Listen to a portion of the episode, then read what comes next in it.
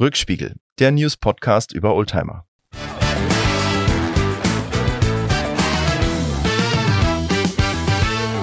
Hallo Lars, wo erwische ich dich heute? Ja, Gott sei Dank zu Hause. Selten, aber heute bin ich zu Hause und ähm, ja, danke, dass du fragst. Und ähm, du bist wo? Ich bin auch zu Hause und wenn du jetzt gesagt hättest, du bist in deiner Kemenate und schreibst an deinem neuen Buch, hätte ich gedacht, wir wären im falschen Podcast bei Lanz und bei dem anderen. Aber Gott sei Dank, online, ich sehe dich, ich höre dich. Wir sind diesmal Corona-bedingt äh, nur online äh, in Verbindung, aber es freut mich, dass es klappt und es freut mich, dass wir heute die zweite Folge aufnehmen können. Ja, mich auch. Endlich die zweite Folge. Ein bisschen ähm, verzögert. Das ist natürlich ähm, Schade, dass wir nicht so ganz in der Zeit geblieben sind, also wie wir das vorgesehen haben, aber wir werden uns äh, bessern, ne? dass wir da diesen viereinhalbwöchigen Rhythmus einhalten. Und ähm, aber manchmal kommen halt Dinge dazwischen und ähm, wir hoffen auch, dass der Ton gut ist, weil wir eben diesmal nicht in einem Podcast-Studio sind, sondern wir haben uns beide hier ähm, mit Mikrofonen ausgerüstet extra, ne? um, um guten genau. Ton zu machen und hoffe, dass das euch ähm, ähm, ja, dass es wohl klingt. Und wenn wir bei unseren Zuhörern und Zuhörern gerade sind, vielen herzlichen Dank für die Rückmeldung, die wir bekommen haben. Ähm, wirklich durchaus positiv. Wir haben auch die Zahlen natürlich gesehen, äh, wie oft wir gehört worden sind, äh, der, der Podcast runtergeladen worden ist. Da sind wir wirklich beeindruckt. Das ist ganz, ganz toll. Und ähm, da würde ich gleich an der Stelle mal ganz kurz auf unseren Instagram-Auftritt ähm, hinweisen. Ihr findet uns bei Instagram auf rückspiegel.podcast und Rückspiegel mit UE geschrieben. Dort könnt ihr uns gerne auch euer Feedback ähm, äh, über eine äh, Direct Message äh, schicken oder ganz klassisch per Mail rückspiegel.derpodcast at gmail.com. Auch hier wieder Rückspiegel mit UE geschrieben, also rückspiegel.derpodcast at gmail.com. Und da freuen wir uns über eure Rückmeldungen. Und äh, ja, vielen herzlichen Dank schon mal jetzt an der Stelle für diese ganz tollen positiven Rückmeldungen, die wir erhalten haben. Und dann Ach, würde ich sagen, kann ich los. mich nur, ja, ich kann mich äh, erstens nur anschließen und zweitens vielleicht ähm, neben Rückmeldungen freuen wir uns natürlich auch auf ähm, Zeitschriftentipps, die wir vielleicht noch gar nicht so im Auge hatten, weil heute ist ja auch zum Beispiel eine Zeitschrift bei dir aufgetaucht, die ich noch nie gehört habe. Konnte ich auch nicht, aber da erzählst du dann nachher mehr, ne? da kommt dann zum Schluss noch ein bisschen was dazu.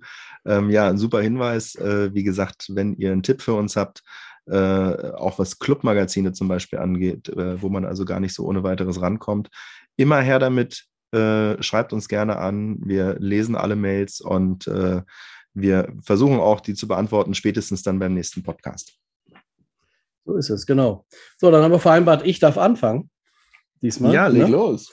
Genau. Und ähm, dann will ich mit dem ersten, mit der ersten Zeitschrift anfangen. Und ähm, da, als wir beide drüber gesprochen haben, sagtest du, sind da auch Artikel drin? Ähm, ja, sind Artikel drin. So, also das war so, du hattest ähm, das erst in Frage gestellt und dann selber beantwortet, weil dir dann aufgefallen ist, stimmt, da sind Artikel drin. Also es geht um den Classic Trader, Oldtime, äh, Europas Old- und Youngtimer Markt, so ist noch der Untertitel dazu. Ähm, das ist die Ausgabe 04 2022 für Juli und August. Also der kommt offensichtlich alle zwei Monate raus. Ähm, ich habe gesehen, ich habe da mal drauf geachtet, weil ich halt diesen Artikel da drin gefunden habe, den ich gleich vorstellen möchte. Ähm, die Classic Trader ist tatsächlich ähm, gut bekommbar. Also ähm, ich war ein bisschen unterwegs diese Woche mit dem Auto und immer mal so einer Tankstelle habe ich dann über das Zeitschriftenregal geguckt. Die, die liegt überall aus. Also auch bei uns hier um die Ecke beim Rewe ähm, oder beim, bei, bei anderen Supermärkten habe ich gesehen, ist sie überall, liegt die überall aus. Wir schalten da eine Anzeige drin. Also wir vom, mein, mein Arbeitgeber oder meine Firma, deshalb kriege ich die Zeitschrift ähm, als äh, Nachweis, äh, Leistungsnachweis, dass da eine Anzeige von uns drin ist. Deshalb ähm, habe ich da vorher nie so drauf geachtet, gibt es die überhaupt? Aber als ich den Artikel gelesen habe und gedacht, hm, das finde ich interessant, habe ich gedacht, ich gucke da mal rein. Also die ist gut zu bekommen, das wollte ich damit sagen. Es gibt ja auch Zeitschriften, wie du gerade gesagt hast, die Clubzeitschrift, die ist nicht so gut zu bekommen. Ähm, und die ist mit 4 Euro auch ähm, günstig.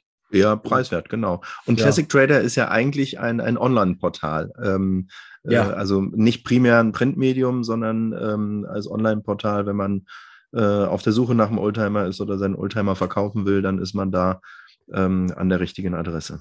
Ja, man muss auch sagen, also 144 Seiten gucke ich gerade nach und von diesen 144 Seiten sind locker 100 Seiten ähm, halt Fahrzeugangebote. Das ist schon das, das, das Hauptthema. Ja, genau, das Hauptthema ähm, von, diesem, von diesem Magazin, analog halt zum, zum Online-Auftritt. Aber nichtsdestotrotz gibt es ähm, in der äh, Autowelt, in der Autobranche, in der Historie viele Größen, so wie ähm, ähm, Rolf Benz oder auch der Otto-Motorerfinder, Ford, Henry Ford ähm, und, und, und. Und ähm, Henry Ford wird ja gerne zitiert, ne? Ähm, immer mal wieder. Und ähm, es gibt aber noch jemanden, den wir gar nicht so auf, den, auf dem Zettel haben und ich auch gar nicht. Und das ist der Herr Honda. Mit seinem Vornamen tue ich mich schwer. Jetzt wird ähm, spannend. Ne?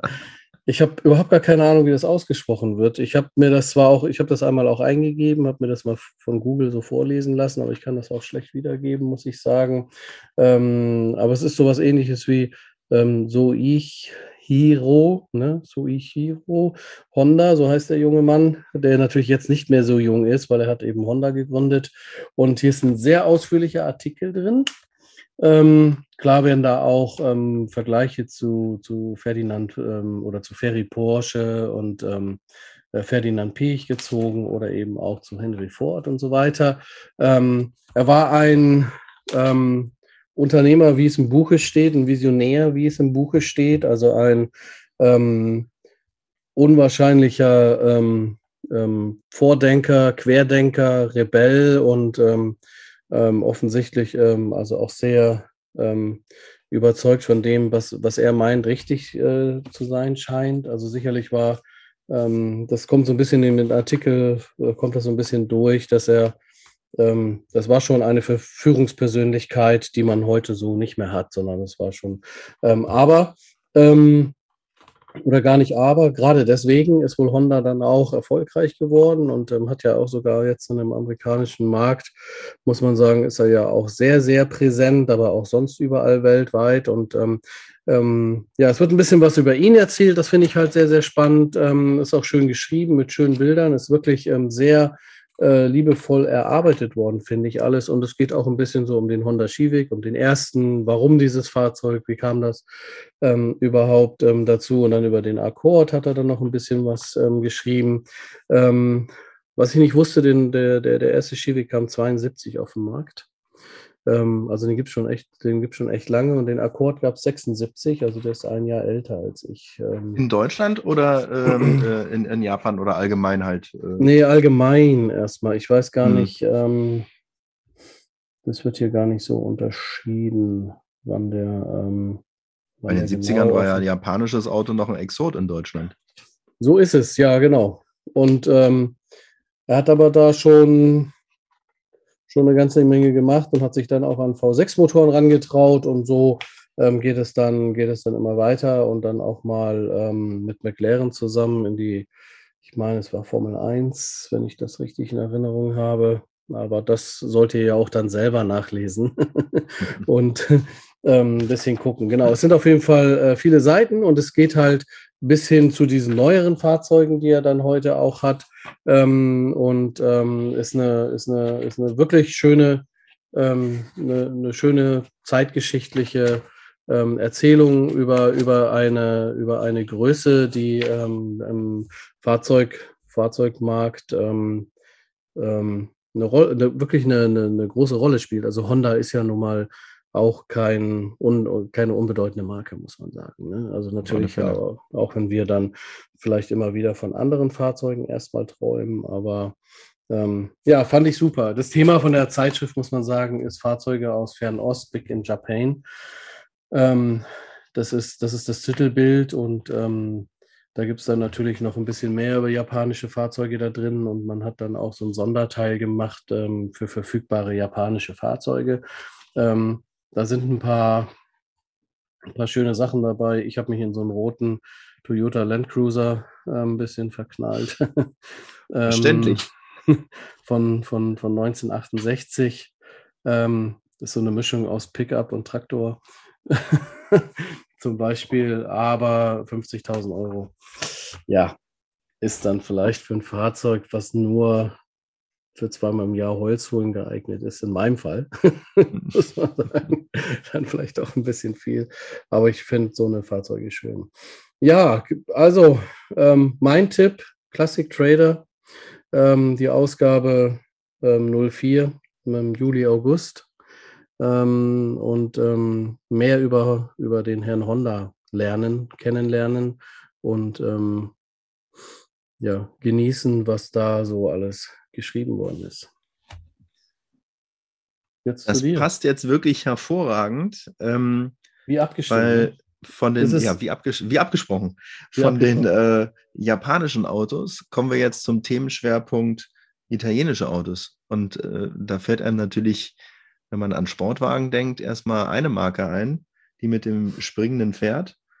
Und äh, von einer Persönlichkeit, von äh, dem Herrn Honda, dessen Vornamen ich jetzt nicht ausspreche, ähm, kommen wir zu Enzo Ferrari. Und zwar habe ich hier die Octane vor mir liegen, Ausgabe 58 äh, aus dem Mai 22. Es gibt jetzt bereits eine neue Ausgabe, aber ich fand das äh, so spannend, was, was hier bei dem Themenschwerpunkt ähm, äh, zur Ferrari ähm, äh, niedergeschrieben worden ist, dass ich euch das nicht vorenthalten will und dir auch nicht vorenthalten möchte.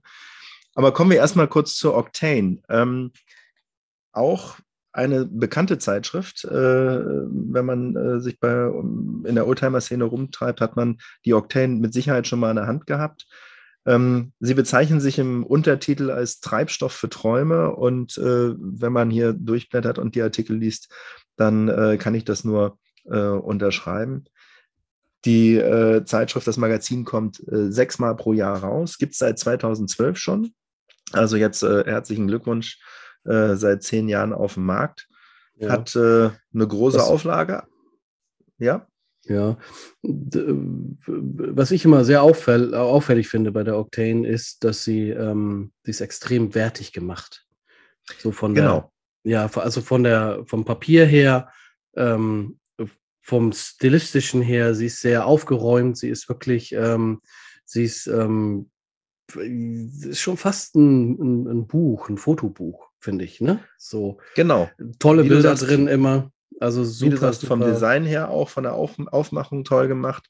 Und das Ganze zum, wie ich finde, ganz fairen Preis. Kostet nämlich auch nur 8 Euro. Und wir kommen nachher zu anderen äh, Zeitschriften, die noch ein bisschen teurer sind.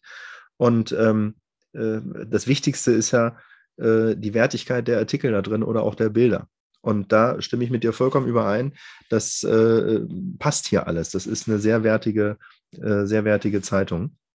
Gibt es ganz normal im, im, Handel, also am Kiosk äh, oder in der Tankstelle, in der gut sortierten. Auch, auch, auch überall. Also die ist mir auch überall, wo ich jetzt nach dem Classic Trader geguckt habe, habe ich auch überall ähm, diese Zeitschrift ge gesehen. Also die ist auch nicht ähm, schwer zu bekommen. Ähm, was ich nicht gedacht hätte, weil also diese Fotos, die da drin sind, sind in der Regel wirklich alle, ähm, als ob die vom, also die sind, glaube ich, alle vom Fotografen gemacht oder so ungefähr. Zumindest hat es diesen Eindruck, ne? So. Sehr professionell auf alle Fälle ja, gemacht. Ja, ja. Und ähm, ich muss aber ganz ehrlich gestehen, dass es diese Zeitung schon seit zehn Jahren gibt, hätte ich nicht gedacht. Nee, ich auch ähm, nicht. Ich kannte sie auch, aber ich hatte sie nicht so wirklich auf dem Radar und bin drüber gestolpert, weil jetzt hier auf dem Cover ein tolles Bild von ähm, äh, Il Commendatore, also sprich Enzo Ferrari drauf ist und dann halt auch dieser äh, Themenschwerpunkt 75 Jahre Ferrari. Aber ich blätter mal ganz kurz durch die Artikel durch, die ich mir so ein bisschen markiert habe, die ich mir angeschaut habe. Es geht natürlich nicht nur um Ferrari. Da ist ein ganz toller Artikel drin über ein TVR Gran Tura. Ich wusste gar nicht, dass es so ein Modell bei TVR gibt und die Geschichte, die dahinter steckt, ist ganz toll, weil da wird von einem Eigentümer erzählt, der hat sich das Auto als jungen Gebrauchtwagen mal früher gekauft, äh, dann hat er es nochmal gekauft, da war das schon ein Wrack und der hat es äh, angefangen zu restaurieren und dann hat er ähm, das zum dritten Mal gekauft, da war es dann ein halbfertiges Projekt und er hat es dann zu Ende äh, gebracht, also wirklich toll. Ähm, dann bei den Italienern bleibt natürlich auch Lamborghini nicht aus, gibt es einen tollen Bericht über äh, einen äh, Lamborghini Countach und zwar den aus dem Film The Cannonball Run. Ich weiß nicht, ob du den Film kennst. Ich kenne ihn sehr gut. Ähm, so, so, ein Klassiker über ein Wettrennen äh, in Amerika von der Ostküste zur Westküste oder umgekehrt. Ähm, nee, sagt, mir, sagt mir nicht. Gibt es da eventuell einen deutschen Titel, dass der anders heißt oder so? Cannonball. Äh, Cannonball. Heißt ich Cannonball, glaube, Cannonball, Cannonball Fieber heißt er, glaube ich. Äh, also super, muss man sich äh, anschauen. Ist, ist ein, ein, toller Film. Und da wird eben noch dieses Film, Filmauto besprochen. Noch, noch ein Filmtipp.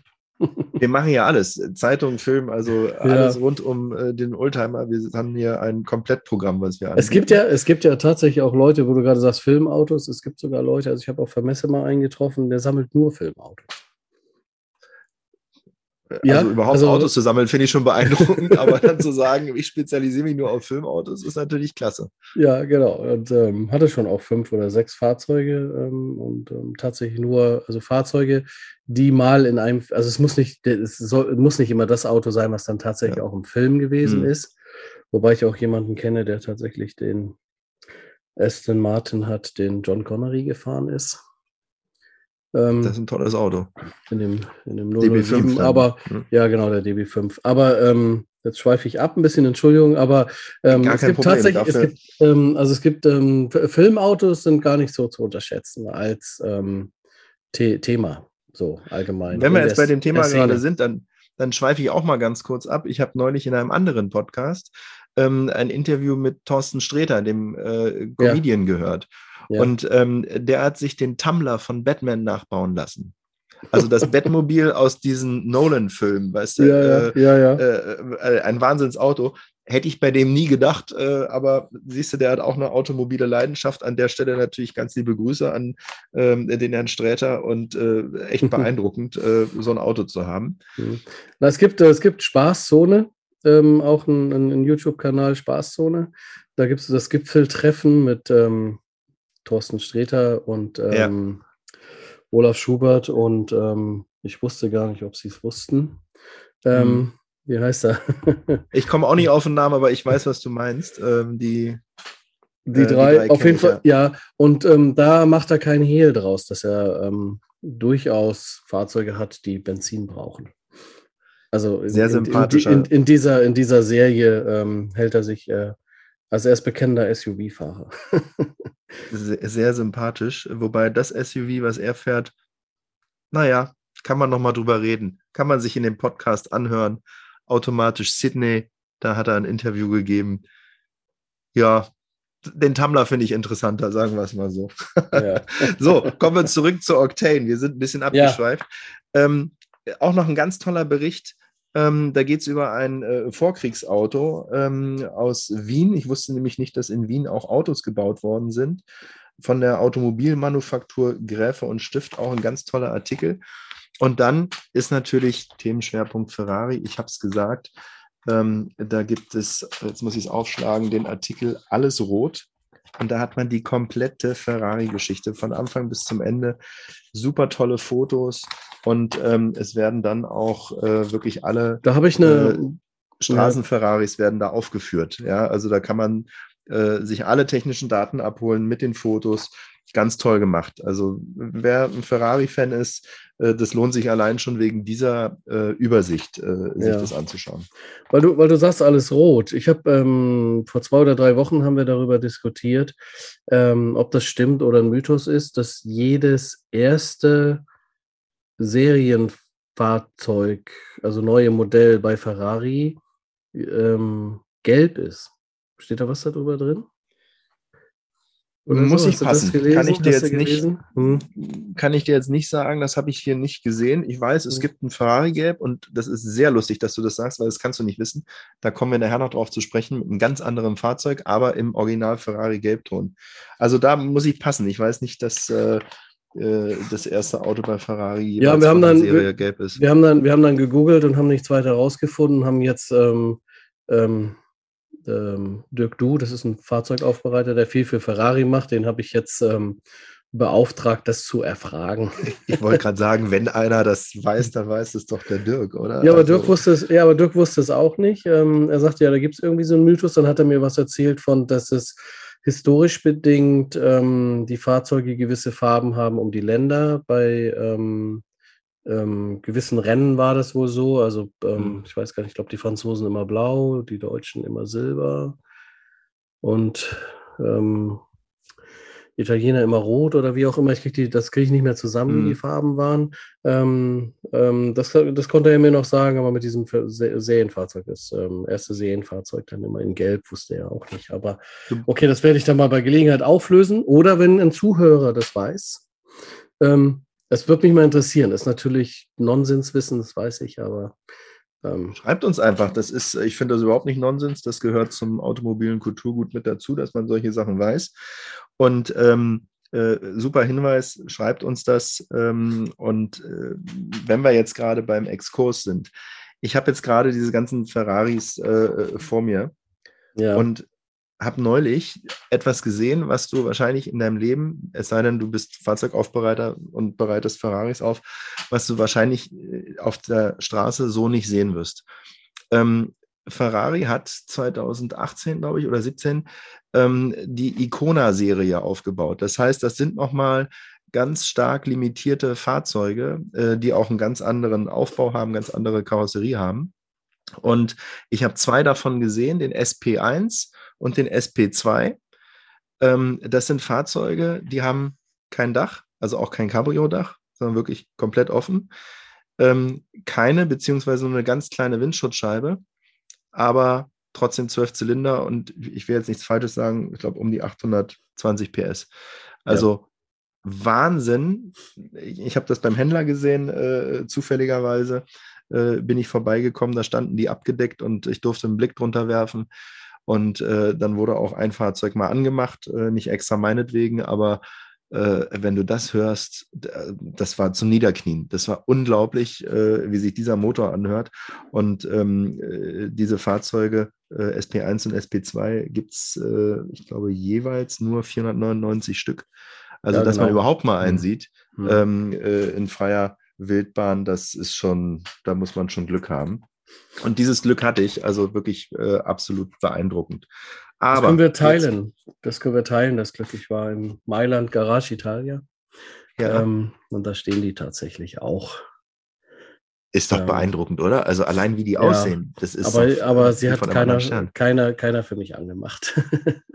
ich kann dich trösten, für mich haben die den auch nicht angemacht. Der musste sowieso irgendwie bewegt werden. Oder ja, aber du warst, du warst mit dabei. Ja, ich habe die tatsächlich auch beide mal gesehen und ähm, hatte dann auch, ähm, ja, ähm, also ich dachte, es ist ein Konzeptcast oder irgendwie sowas, mhm. weil ich mhm. das tatsächlich noch nie irgendwo gehört, gesehen oder sonst irgendwas. Ähm, genau. Aber ich durfte keine Bilder machen, obwohl ich auch gedacht habe, durfte naja, ich auch den, nicht. wenn sie den schon ein paar Mal gebaut haben, warum darf ich kein Handyfoto machen? Aber haben sie gesagt, äh, ähm, wollen wir nicht so. Also dann ähm, habe ich es halt auch nicht, habe ich es halt auch nicht gemacht, ne? Aber ähm, ja, Komisch fand also ich. Also bei mir war das auch so, allerdings, das waren schon zugelassene Fahrzeuge, da kann ich es wiederum verstehen ähm, weil das dann natürlich Kundenfahrzeuge sind. Ähm, auf der anderen Seite, ich habe dann mal gegoogelt und habe genau diese Autos mit dem Kennzeichen gesehen. Also die sind schon publik, aber ich durfte auch kein Bild machen. Vielleicht noch mal ganz kurz zur Erklärung: Der SP1 und der SP2 sind eigentlich identische Fahrzeuge, bis auf den Unterschied, dass der SP1 nur für eine Person ist. Da ist nämlich dann eine Abdeckung sozusagen über den Bereich, wo eigentlich der Beifahrer sitzen würde oder die Beifahrerin. Und er hat ähm, äh, so ein, äh, wie ein Überrollbügel, aber als, als Dom ausgebaut. Dann, so, ein, äh, so, ein, so ein Hubbel, ne? So ein Hubbel, genau, äh, hinterm Fahrer. Und der SP2, kann man sich denken, ist dann für zwei Personen ausgelegt. Ähm, da ist dann halt ein zweiter äh, Sitz drin für Beifahrer, Beifahrerin und entsprechend auch ein zweiter Hubbel. Aber äh, das einfach nur mal auch wieder Nerdwissen am, am Rande. Und jetzt kommen wir zu dem Einzel äh, eins, äh, eigentlichen Artikel, nämlich zu äh, Enzo Anselmo Ferrari. Ähm, hier wird so sein Lebensweg aufgezeigt und das fand ich unheimlich äh, beeindruckend äh, und möchte ganz kurz ein bisschen was äh, davon wiedergeben.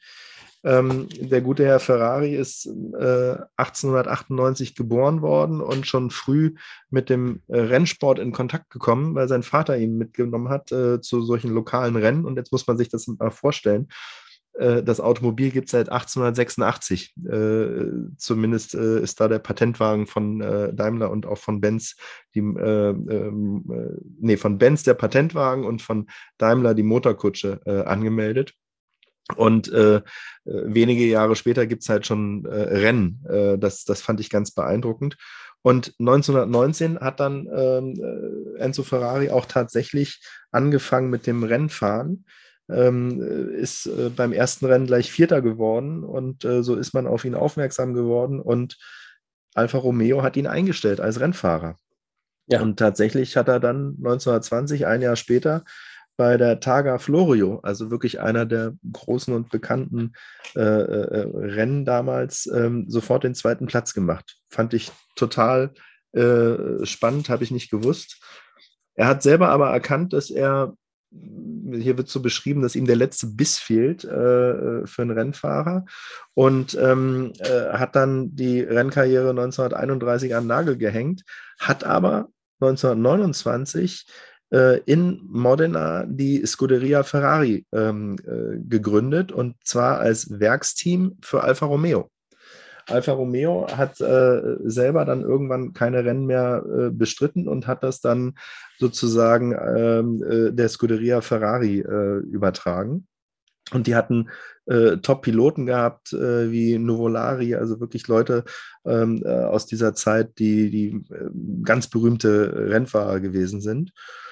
Und ähm, dann kam so, wie es kommen musste. Man hat sich äh, getrennt, äh, die Wege haben sich getrennt. Ferrari durfte erstmal äh, den Namen Scuderia Ferrari äh, nicht weiter benutzen, äh, gründete eine andere Firma und ähm, äh, ist dann weiter Rennen gefahren, beziehungsweise mit, mit dem Team, was er hatte. Und ist dann tatsächlich 1951 äh, in der Formel 1 ähm, äh, tatsächlich auch als Sieger äh, standen sie auf dem Podest. Und das war ganz beeindruckend, weil sie gegen Alpha gewonnen haben. Also es war so ein bisschen die, die späte Rache oder die späte Genugtuung, äh, die ihm da widerfahren ist. Und äh, den ganzen Rennsport über diese äh, beiden Unternehmen, die er hatte, hat er finanziert über Serienwagen. Und die waren halt äh, total beliebt äh, bei, bei den Kunden, weil es luxuriöse, tolle Fahrzeuge waren, so wie es heute auch der Fall ist. Aber ähm, äh, dann gab es halt natürlich auch äh, Zeiten, die nicht so glorreich waren. Äh, in den 60er Jahren äh, ist das Unternehmen so ein bisschen in eine Krise geraten. Und das hatte auch damit zu tun, dass der Sohn von Enzo Ferrari, Dino genannt, ähm, 56 äh, verstorben ist. Und äh, hier wird es ganz toll beschrieben.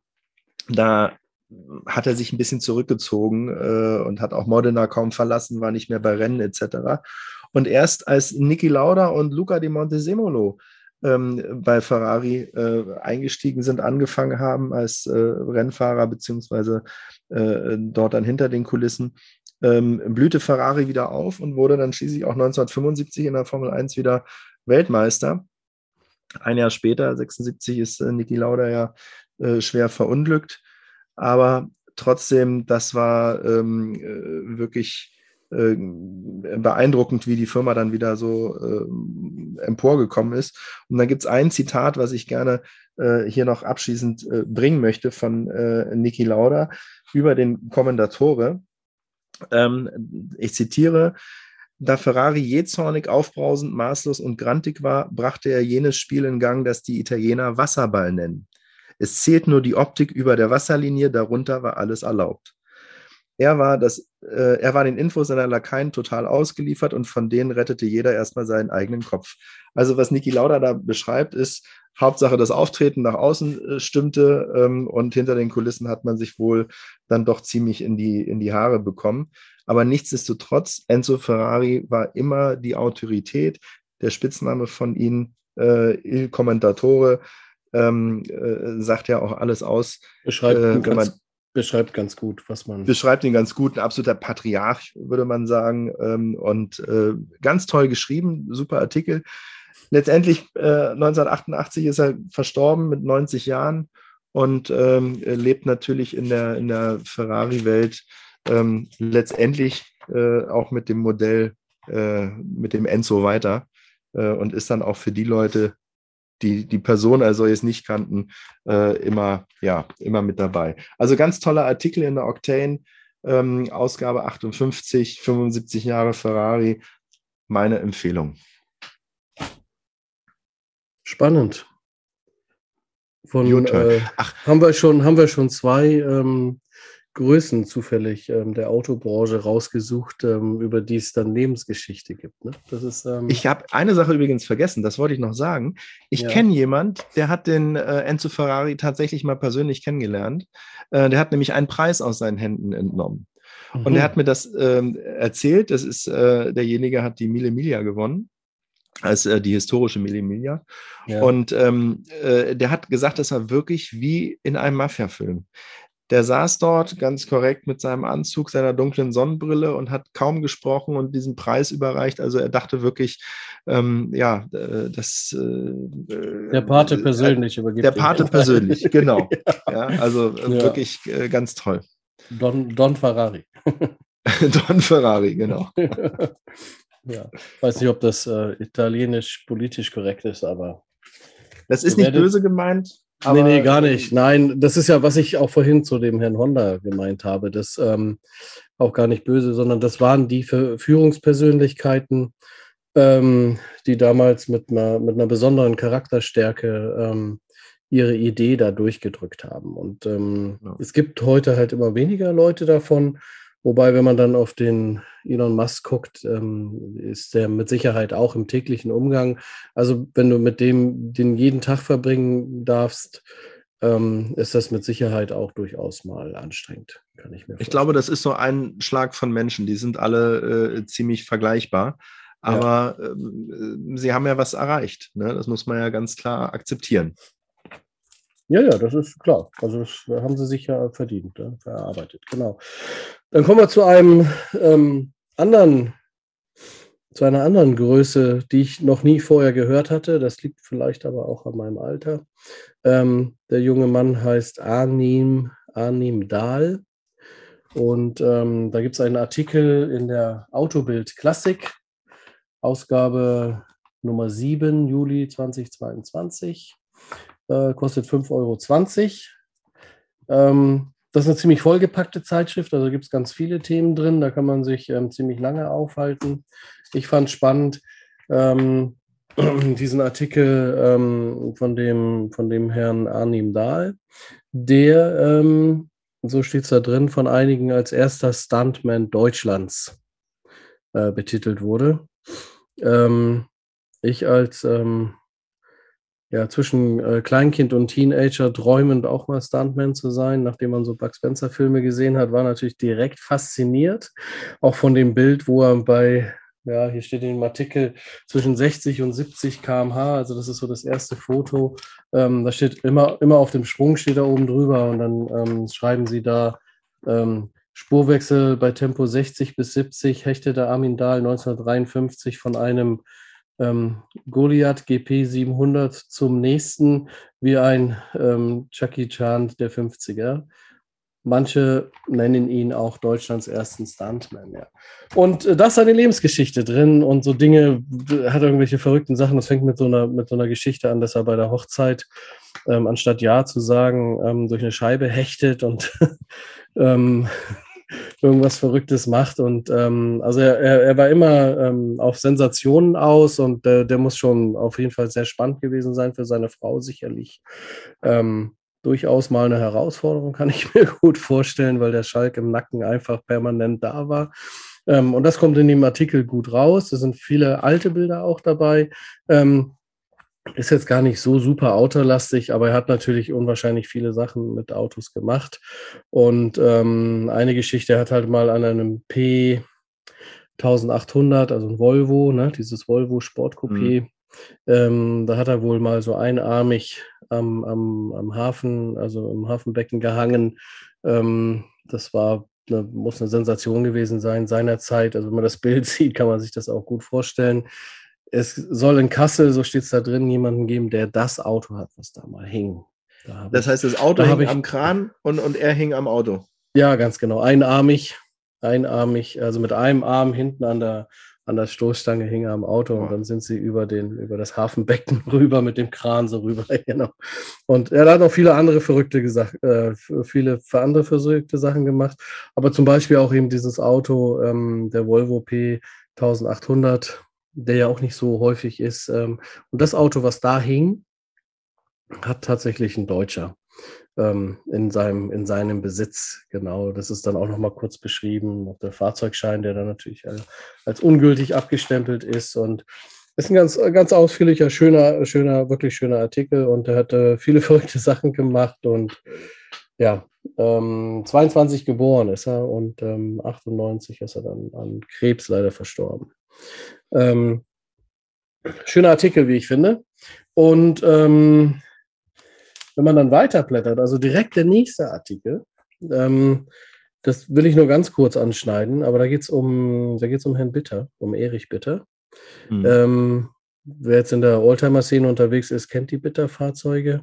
Da geht es also um den Bitter SC Cabrio, um den Bitter SC Coupé und der Bitter SC Sedan. Herr Bitter war Rennfahrer, ähm, auch äh, für Opel vor allem und hatte von daher ähm, gute Kontakte und Zugänge und hat dann ähm, die Serienreifen ähm, Karosserien und Motoren von Opel genommen und elegante, elegante Sportwagen draus gemacht. Ich weiß nicht, ob man Vergleiche ziehen darf, aber es ist so ein bisschen Richtung Quattroporte ähm, so in die Richtung ähm, gehen die Fahrzeuge, finde ich, optisch. Ähm, wenn hier Bitterfans zuhören und sie fühlen, empfinden das als nicht angemessen, dann tut mir das leid.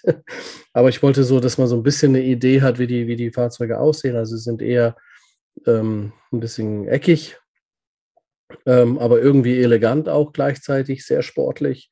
Sehen, man sieht überhaupt nicht, dass da ein Opel drunter steckt, muss man sagen. Und ähm, die, ähm, ja, es wurden nicht so viele Autos davon gebaut. Also das ist eben, das sind immer, also hier, das steht hier sogar dabei. Also der SC Cabrio 22 Stück, vom SC Coupé wurden 461 Stück gebaut und vom SC Sedan ähm, sage und schreibe nur fünf. Ähm, ich habe andere Zahlen im Kopf, also gerade bei dem SC Coupé, weil ich war jetzt auch bei der, bei der Essen also bei der, bei der ähm, Oldtimer Show in Essen, ähm, hatten wir unseren Messestand genau gegenüber vom Club, vom Bitterclub. Ähm, ja, ähm, ich habe immer wieder mit diesem Fahrzeug zu tun, komischerweise, weil der auch immer eine sehr, sehr luxuriöse, hochwertige Innenausstattung hatte. Und es mhm. gab auch ein, ein Büffelleder, eine Büffelleder-Innenausstattung, äh, Innenausstattung, die ähm, ja, die, sowas gibt es einfach gar nicht so oft, genau. Ähm, auch ganz, ganz interessant und auch Herr Bitter, hier wird ein bisschen über sein Leben erzählt auch. Der Artikel ist nicht so ganz, ist nicht so super ausführlich, ähm, aber ausführlich genug, um, um sich in, in Bitter zu verlieben oder zu sagen, nee, das ist nichts für mich. Ähm, das Schöne ist natürlich an diesen Fahrzeugen, dass man ähm, dass man Serientechnik, also Großserientechnik mhm. genommen hat ne? und daraus ein schickes, elegantes Auto gemacht hat. Und wenn man jetzt Oldtimer-Besitzer ist von so einem Bitter, hat man es natürlich ähm, mit etwas zu tun, wo, wo der eine oder andere sich auch mit auskennt. Ne? Weißt du? Weil das, das, ist, das ist lustig. Ähm, ich äh, kenne jemanden, der hat ein ähm, Opel Monza Cabriolet und meiner Meinung nach ist das auch ein Bitter ähm, äh, gehabt. Und äh, ich habe das Fahrzeug ein paar Mal gesehen. Und wie du sagst, ähm, aus einer Großserie heraus ein ganz elegantes, tolles Fahrzeug gemacht. Also da ist so viel verändert, es ist nicht einfach nur Dach abgeschnitten und weiß ich nicht, Lederbezüge auf die Sitze, sondern so viele Details. Also das ist was ganz Besonderes. Das, das sind ganz besondere Fahrzeuge, ja. Das, das, sind, das sind wirklich, und die sehen wirklich, die sehen echt cool aus, muss man sagen. Die sehen wirklich cool aus und sind ja und haben halt auch eine dann ähm, durch die Großserientechnik einfach eine tolle, äh, eine, eine, super Zuverlässigkeit. Ne? Das ist, äh, das ist so. Ich sehe gerade so Neupreis lagen die dann doch so bei 100.000. Also der SC Sedan 3,0 Automatik sehe ich gerade, da war mal Neupreis 84, 109.900 Euro, äh, Mark natürlich damals. Das ist eine Ansage. Das ist eine Hausnummer, ja. Ja, aber es waren nur 191 Euro, Euro Mark, Versicherung. Ja gut, das ist klar. Wenn man ihn jetzt kauft, genau. Das ist ja jedes Schöne an einem H-Kennzeichen, wenn man es dann hat, ähm, die Pauschalbesteuerung und die, die im Vergleich doch geringe, geringe Versicherung. Ne? Vor allem, wenn man dann so einen 3-Liter-Boliden hat. Ähm, das stimmt, aber da gibt es in dem Zusammenhang eine Ausnahme, die ich akzeptieren würde, und zwar, wenn man ein altes DIN-Kennzeichen hat. Dann würde ich nicht ein Haargutachten machen und dann halt ein neues äh, Euro-Kennzeichen haben wollen, äh, nur wegen des Haars und wegen der äh, Besteuerung. Da würde ich dann eher sagen, wenn das jetzt nicht ein großvolumiges Fahrzeug ist, einen großen Hubraum hat, dann würde ich eher sagen, komm, lass das alte Kennzeichen dran. Äh, da ist mir die Besteuerung äh, dann zweitrangig. Damit man das äh, alte Kennzeichen behalten kann. Genau. Verstehe. Genau. Habe ich noch nie so gesehen. Aber wenn nicht, ja, aber kannst du, kann man das Kennzeichen mitkaufen? Wie ist das? Nee, ne? Also man das da, übernimmst du. Und äh, das Achso, das kann man übernehmen, so, ne? Ah, ja, okay. Genau. Und das ist unabhängig von deinem Wohnort. Also wenn du jetzt ein Auto in Hamburg äh, äh siehst und Ja, das geht und, inzwischen, äh, ne? Das geht. Und du wohnst halt nicht in Hamburg und was ich in München, dann fährst du in München mit einem Hamburger Kennzeichen, aber äh, brauchst da keinen Wohnsitz oder sowas. Das geht. Okay, dann darfst du dich auch mal doof anstellen, bist nicht direkt ähm, mit harten Hupen bestraft. ja, es gibt, es gibt so einen Trend auf, auf Instagram, äh, äh, Happy Dienstag. Äh, ja, ich glaube, Happy Dienstag heißt das, genau. Und bezogen aufs DIN-Kennzeichen. Und da werden dann immer Fotos von Autos mit den alten DIN-Kennzeichen, wo also nicht ähm, äh, das Haar hinten drauf ist und, und die Europaflagge. Okay. Also ich finde die, ähm, ich finde die ähm, Autobild Klassik-Ausgabe 7 äh, kaufenswert, weil halt, also gerade diese beiden Artikel da drin sind über den Erich Bitter und ähm, aber über den Stuntman, weil ja, vielleicht haben noch mehr vom Stuntman-Dasein geträumt als wie ich und ähm, da kommt man ein bisschen so, ähm, ja. Bud Spencer war der Held von uns allen damals, in unserer Generation. Ja, ich glaube schon von der Autobild Klassik, die jeder gut kennt, äh, die ja auch tolle Artikel, wie du es beschrieben hast, äh, immer wieder hat, kommen wir zu was ganz anderem. Und ich würde mal sagen, auf der Skala, äh, wenn man so Magazine vergleicht, genau zum Gegenteil von dem, was äh, die Autobild Klassik darstellt, nämlich zum Ramp-Magazin.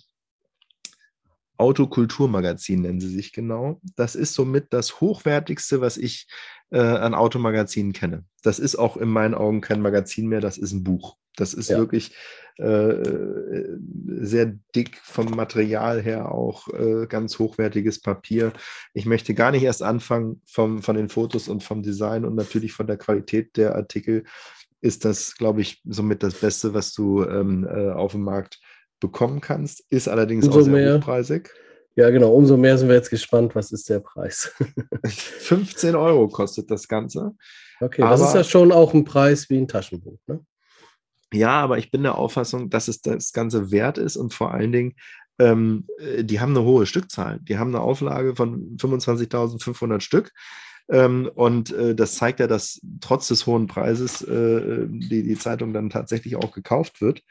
Und ähm, an der Stelle ganz herzlichen Dank ähm, an ähm, den Verlag, an Ramp, die uns nämlich die Zeitschrift zugeschickt haben.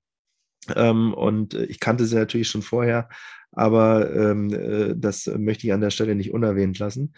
Gibt es seit 2007 und ähm, man darf nicht äh, verwechseln, es gibt noch die Ramp Style, die Ramp Design und was für uns sehr interessant ist, und das kannte ich nicht, es gibt die nicht. Ramp die Ramp Classics. Ja, kannte ich auch nicht. Allerdings, da gibt es erst äh, vier Ausgaben, also die sind jetzt bei der vierten Ausgabe. Ah, okay. ähm, deshalb ist es, glaube ich, nicht so schlimm, dass das an uns vorbeigekommen ist, aber die vier Ausgaben besorge ich mir. Da ähm, werden wir mit Sicherheit nochmal drüber zu sprechen haben, wie äh, der Herr Lanz das auch immer gerne sagt. Ähm, es gibt vier Ausgaben äh, pro Jahr. Ähm, wir haben jetzt hier die Ausgabe 57 aus dem Frühjahr 2022 und ähm, es sind eigentlich nur moderne Fahrzeuge drin. Also ich habe hier zum Beispiel ganz tolles Auto, Maserati MC20, ganz toller Bericht, ganz tolle Fotos. Ich habe als nächstes, ähm, wir waren ja vorhin bei Ferrari, äh, den 296 GTB. Super toller Bericht, ganz tolle Fotos, sehr zu empfehlen, gerade wenn man aus der Octane äh, die Ferrari äh, Geschichten gelesen hat, dann ist das eine tolle Ergänzung. Dann gibt es einen tollen Bericht über den Cayman, Porsche Cayman GT4 RS. Ähm, ein reinrassiger Porsche, äh, unglaublich, äh, ganz toll äh, geschrieben. Und ähm, ja, ganz viele tolle Autos, äh, zum Beispiel auch vom neuen ID Bus ähm, gibt es einen Artikel von Volkswagen, also dem, dem Nachfolger äh, oder dem Enkel des äh, T1-Busses ähm, äh, komplett elektrifiziert. Ähm, also alles moderne Fahrzeuge beim äh, ID-Bus wird ein bisschen Bezug noch genommen auf äh, den T1. Aber es gibt einen Bericht, und auf den fokussiere ich mich jetzt, ähm, der geht, äh, handelt von einer Ente. Und zwar in Ferrari Gelb dem Original äh, Ferrari Gelb-Farbton. So schließt sich der Kreis wieder. Und vor allen Dingen hat mich dieser Artikel äh, fasziniert. Der ist nämlich von Kurt Molzer. Sagt dir der Name hm. was? Hm, ich, hab, ich kann das nicht zuordnen. Also ich, mir sagt das schon was, aber ich kann das nicht zuordnen. Der war mal äh, Redakteur bei der Bunden, ich glaube sogar Chefredakteur und bekannt geworden ist er durch eine Kolumne im GQ Magazine also äh, in, in, Deutschland. Ähm, er ist Österreicher und äh, die Kolumne hieß Kurz, Kurt versucht's wenigstens. Und da ging es um nichts anderes, als dass der liebe Kurt äh, Frauen aufreißen wollte und alles Mögliche angestellt hat und das niedergeschrieben hat. Und das war damals ein, naja, Skandal, aber äh, unheimlich lustig zu lesen.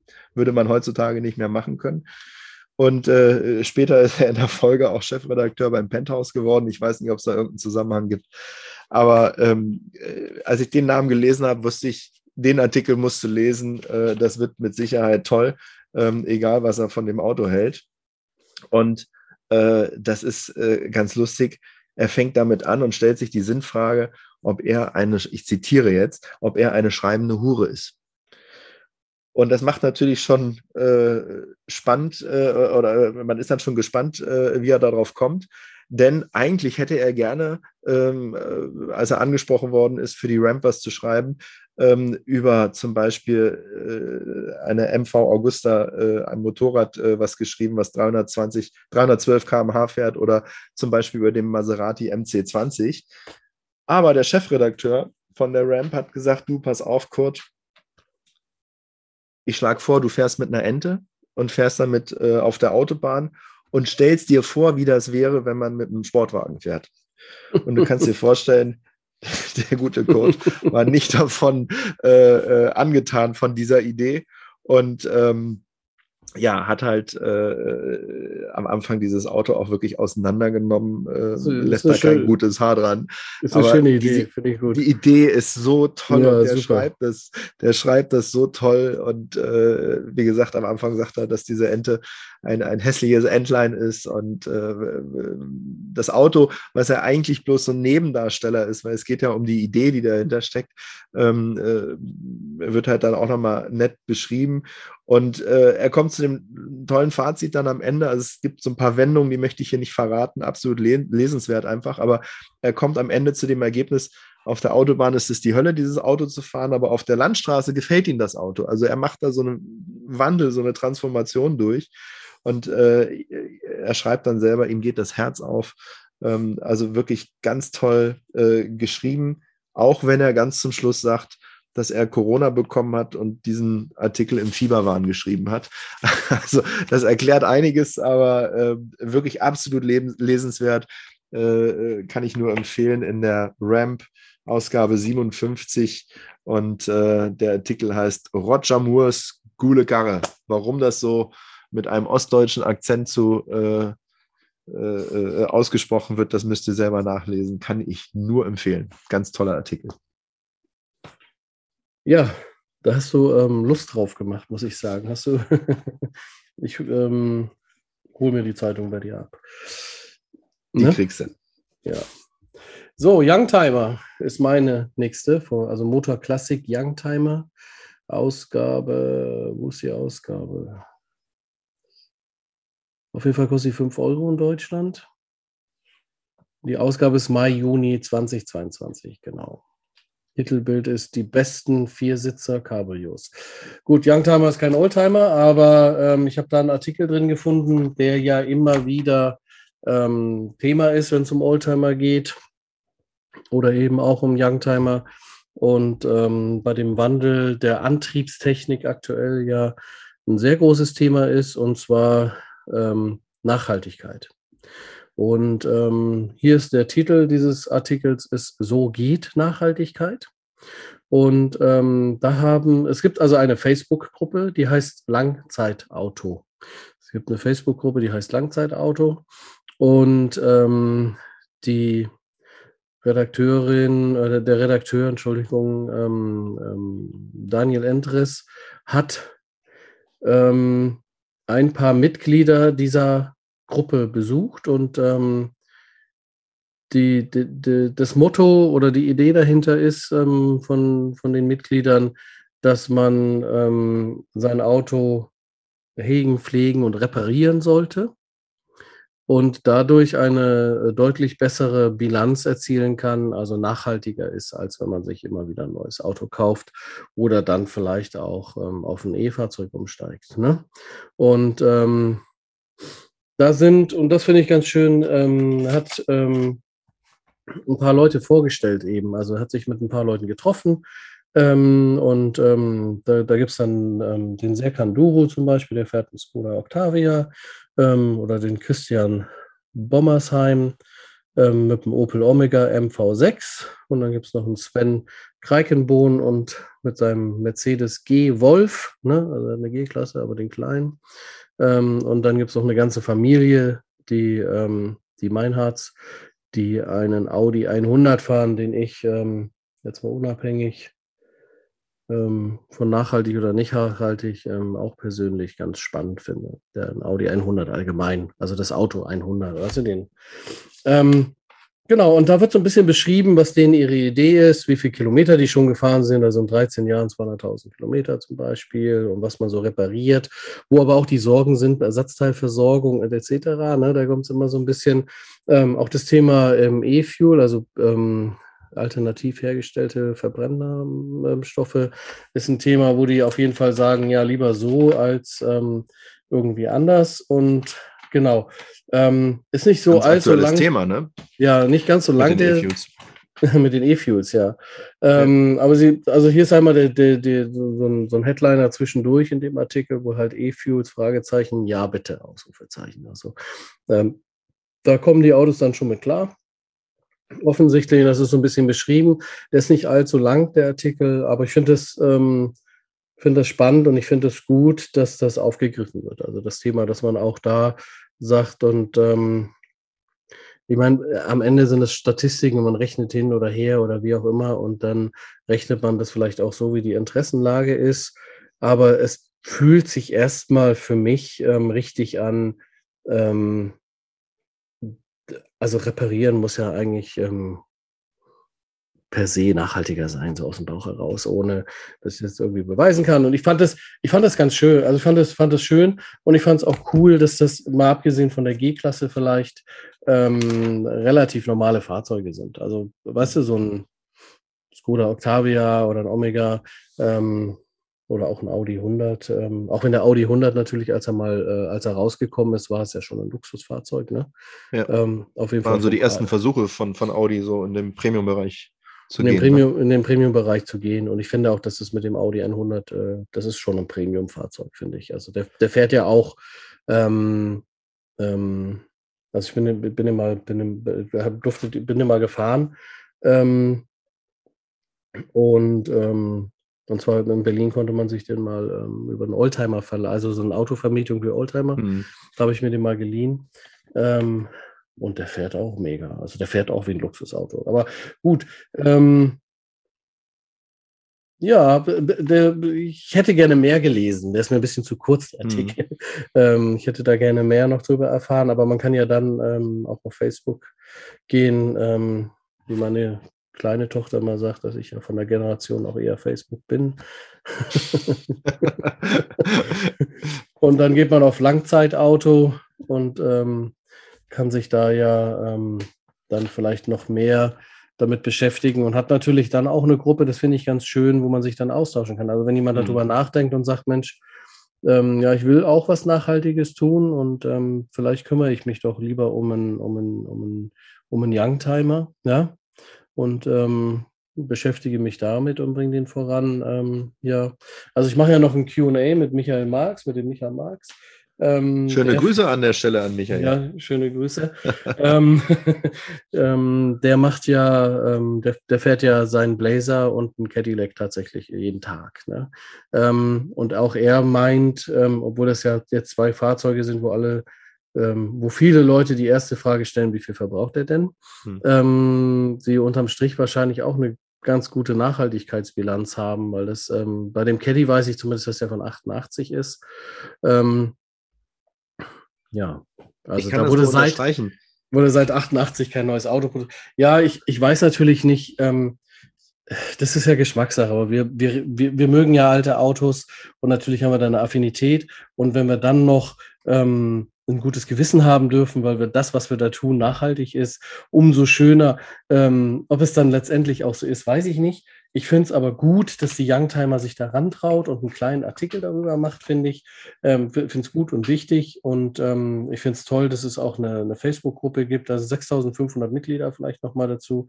Ähm, das ist ja auch nicht ganz so wenig.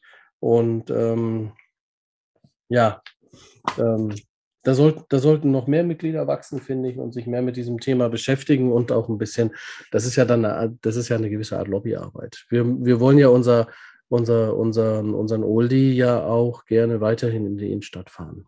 Ne? Am Wochenende. Mal losgelöst vom Oldie, das ist ja ähm, eine Frage, die alle Bestandsfahrzeuge, die einen Verbrennermotor äh, haben, betrifft. Wir haben jetzt gerade eben die politische Diskussion aktuell in Europa. Ab 2035 äh, sollen keine Verbrenner mehr produziert werden.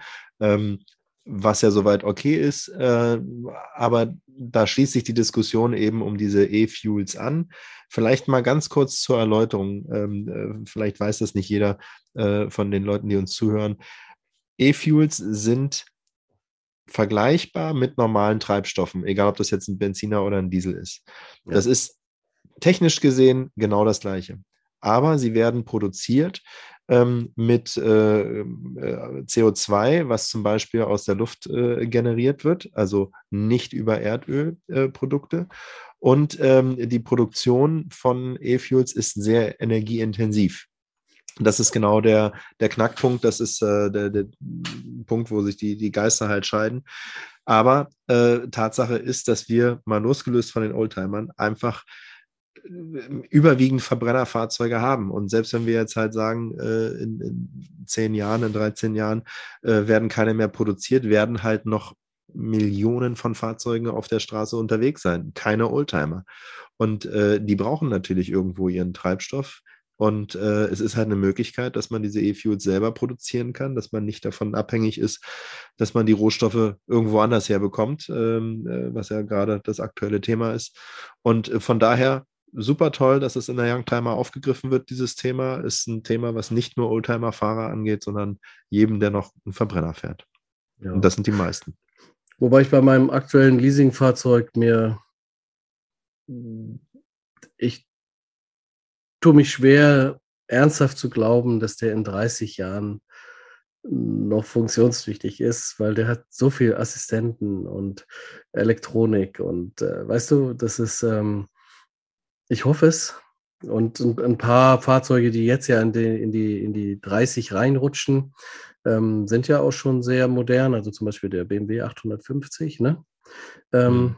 den, den, kann man jetzt mit dem H-Kennzeichen fahren. Wenn man sich da reinsetzt, man sitzt nicht in einem historischen Fahrzeug. Ne? Das ist genau. ähm, ähm, Topmoderne, haben wir ja schon mal drüber gesprochen. Also das ist so, das ist immer so das Paradebeispiel für mich. Also da hatte ich dieses Erlebnis, weil ich habe mich reingesetzt, bin ausgestiegen, gucke aufs Kennzeichen und denke, wie geht das denn? Ne? Ja. Und ähm, dann sagte er, ja, der ist 30, ne? Und der ist so, wie er damals gebaut worden ist, habe ich beantragt, habe ich bekommen. Ähm, ja, aber trotzdem, also mal gucken, wie viele von diesen Fahrzeugen, die ähm, jetzt noch so mit Verbrenner gebaut werden, wie viele davon dann 30 werden. Also, oder 50 dann nachher, ne? Also, weißt du, wenn du so ein B108 mhm. hast, ne? Ähm, der fährt immer, da ist keine Elektronik drin und gar nichts. Äh, ja, wenn du einfach genau. Treibstoff rein, äh, reinfüllst, dann, dann fährt er. Punkt aus. Ja, Aber genau. wenn du, wie du sagst, äh, so viel Elektronik drin hast äh, und äh, die dann halt nicht funktioniert, ähm, brauchst du jemanden, der es reparieren kann und das wird ja schwierig. Ich meine, gucken wir uns ja. noch an heutzutage mit unseren Handys, mit äh, Fernsehern, mit, mit Computern, was auch immer. Ähm, kein Mensch repariert das. Du kaufst nee. dir einfach ein neues. Nee. Ne? Wobei, ich, so wobei ich sagen muss, wo ich gerade bei BMW war, es gibt äh, beim B, bei BMW gibt es einen Service, der heißt 1 zu 1 Reparatur, wenn wir über Elektronik sprechen. Ich glaube, das ist noch gar nicht so bekannt. Ich weiß auch gar nicht, ob BMW da so richtig viel Werbung macht. Ähm, man kann tatsächlich über diese 1 zu 1 Reparatur, also über diesen Service, seine Steuerbox reparieren lassen anstatt okay. eine neue, anstatt eine neue zu, ähm, zu ordern. Und ähm, das ähm, sind ja auch Ansätze, die, glaube ich, in die richtige Richtung gehen. Ne? Das ist ein super Ansatz, weil alles, was schon mal produziert worden ist, da sind die Ressourcen verbraucht worden. Ähm, das heißt, äh, der, der äh, Abdruck, der äh, CO2-Abdruck, ähm, der, der besteht halt. Und äh, wenn man das weiterverwenden kann, dann ist das eben gelebte Nachhaltigkeit. Und wenn man es nicht wegwirft und einfach was Neues kauft. Perfekt, so muss das sein. Ja. Gut gemacht, BMW an der Stelle. Großes Lob. Wusste ich nicht, ich kannte das nicht. Also tolle, ja. tolle Sache. Ja, wir sind, wir sind, ich bin da mit, mein, mit meinem Betrieb tatsächlich auch in ein anderes Projekt nochmal. Da geht es natürlich ums Interieur mit, ein, äh, mit, mit eingebunden. Ist noch viel zu früh, darf ich noch gar nicht drüber reden. Aber da habe ich das eben auch tatsächlich erst kennengelernt und habe dann bei unserem Händler um die Ecke mal gefragt. Und er sagte, ja, ja, wir bieten das an. Du kannst deine Steuerbox, also wir, wir bieten das an, dass wir, wir sagen, deine Steuerbox hat ein Problem, du kannst eine neue haben oder wir können sie auch einschicken. Hm. Und dann wird sie eben repariert. Und dann würde ich mich immer ja für die Reparatur entscheiden. Ja, klar, klar. Ja, super. Wieder was dazugelernt. Du bist dran. Kommen wir, ja, kommen wir zu etwas, ich weiß gar nicht, wie ich das beschreiben soll. Also fangen wir damit an.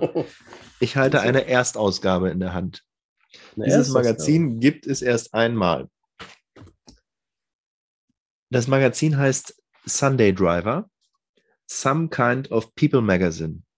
Also ich würde sagen, es ist kein typisches äh, Lifestyle-Magazin. Es ist ein Lifestyle-Magazin, es ist definitiv kein typisches Oldtimer-Magazin, aber es dreht sich halt alles um, äh, äh, um Autos und es sind halt auch nur äh, fast, fast nicht, nicht ausschließlich ähm, äh, fast äh, Oldtimer-Fahrzeuge halt, ältere Fahrzeuge drin.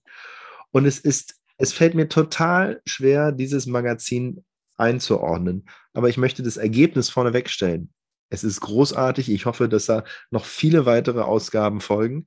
Ich habe das so fasziniert ähm, aufgesogen und ähm, ich habe das äh, auch zugeschickt bekommen vom Herausgeber und Chefredakteur von dem Simon Wonka. Äh, an der Stelle ganz lieben Gruß und äh, vielen lieben Dank dafür, dass er ähm, mir dieses Exemplar dazu geschickt hat. Äh, ich bin über Instagram äh, aufmerksam geworden auf äh, das Magazin. Ein ganz toller Auftritt dort auch. Und das Lustige ist, ich habe dann mal geschaut, wo gibt es denn das Magazin? Ich habe es nämlich nirgendwo am Kiosk oder so gesehen. Und wenn ich das jetzt richtig mitbekommen habe, dann gibt es das tatsächlich nur über den Vertrieb ähm, äh, des Webshops von, von Sunday Driver. Also wer auf die Internetseite sundaydrivermagazine.com geht, alles in einem Wort geschrieben, ähm, der findet dort auch einen Webshop und dort kann man das Heft zum Preis von 12,50 Euro ähm, erwerben. Und das Heft ist wirklich schwer zu beschreiben, weil teilweise sind Artikel drin, die nur aus Fotos bestehen, ganz wenig Text, aber sehr schöne Fotos, sehr toll gemacht. Teilweise sind Artikel drin, spielen die Autos gar keine Rolle, sondern es geht eher um den Lifestyle, der dahinter äh, steht. Und es ist alles so toll geschrieben. Also das ist so, dass man das ganz gerne liest und äh, auch äh, wirklich mit einer Leichtigkeit, mit einer Suffisanz äh, die, diese Artikel liest. Ich war da schwer beeindruckt davon.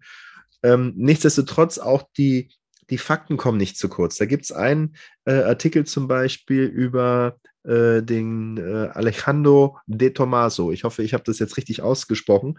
Hier schließt sich nämlich jetzt wieder der Kreis. Ähm, das war äh, ein italienischer Sportwagenhersteller und er war Anfang der 70er Jahre der größte italienische Sportwagenhersteller, also größer als Ferrari oder äh, auch Lamborghini. Und ähm, ist da ganz toll beschrieben, sein, sein Lebensweg. Ähm, aber da möchte ich gar nicht drauf eingehen. Also, das ist ein wirklicher, ich würde schon fast sagen, wie ein Fachartikel. Sehr toll geschrieben, aber mit ganz vielen äh, fachlichen ähm, Informationen. Aber hängen geblieben bin ich an einem anderen Artikel, der so belanglos ist, aber trotzdem gleichzeitig so unterhaltsam und toll geschrieben ist, äh, dass ich den ganz kurz hier vorstellen möchte. Da geht es um die Göttin von Berlin. Hast du eine Ahnung, um was für ein Auto es sich handeln könnte? Citroën ähm, DS. DS, ja, genau. Ich genau, die Göttin. Dem, die Göttin DS. Und, und die Göttin. Wo es, auch eine, wo es eben auch eine MS gibt, aber das ist was anderes. Äh, das mit ist äh, eine. Mit dem Maserati-Motor. Mit dem Maserati-Motor drin, genau. genau ja. genau. Aber hier die ist es auch nicht irgendeine Göttin. DS. Genau, ja. ist nicht irgendeine DS, sondern es ist äh, das DS Cabrio, also auch wirklich ein, ein seltenes Fahrzeug. Und wie ich gesagt habe, dieser Artikel, der ist so da muss man, da muss ich, da muss ja. man, da muss man aufpassen, wenn man Lust hat auf dieses Fahrzeug. Ne? Es gibt mhm. immer wieder, das sehe ich, ähm, gerade wenn ich in Frankreich bin, auch ähm, Umbauten. Ja. Da muss man ein bisschen aufpassen, dass man, wenn man sich, also wenn man ein Original haben möchte, dass man wirklich, weil die sind gut gemacht, die Umbauten. Und Entschuldigung. Und ähm, ich, ähm, also ich stand mal mit Bodo, mit, mit, mit meinem Messerhase und Fotograf, standen wir mal vor einer und äh, wir, wir haben wirklich hin und her gerätselt. Also Bodo ist Fan von diesem Fahrzeug.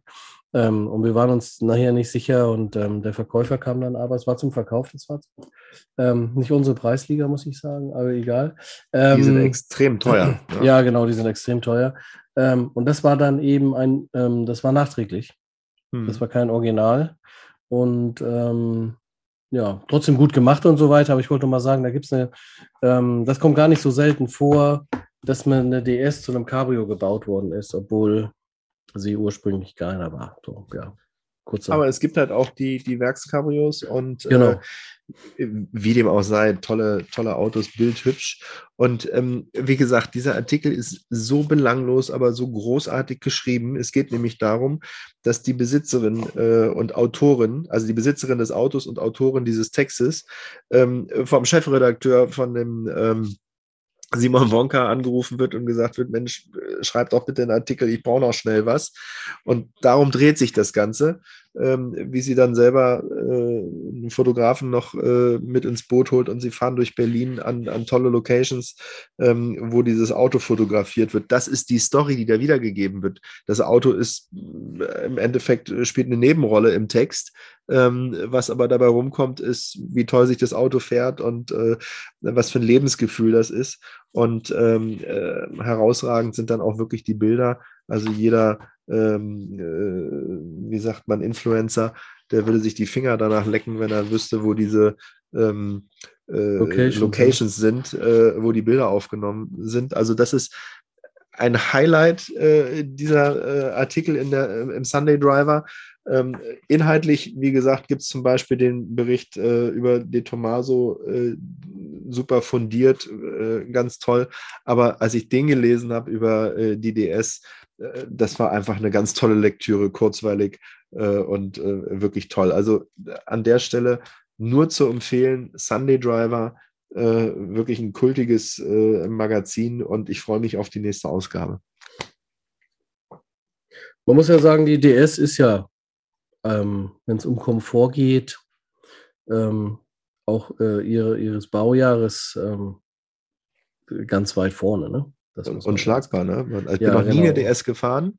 Ah, okay. Wenn uns jetzt jemand zuhört, der eine DS hat und sagt, Mensch, kommt doch mal vorbei, äh, machen wir gerne. Mhm.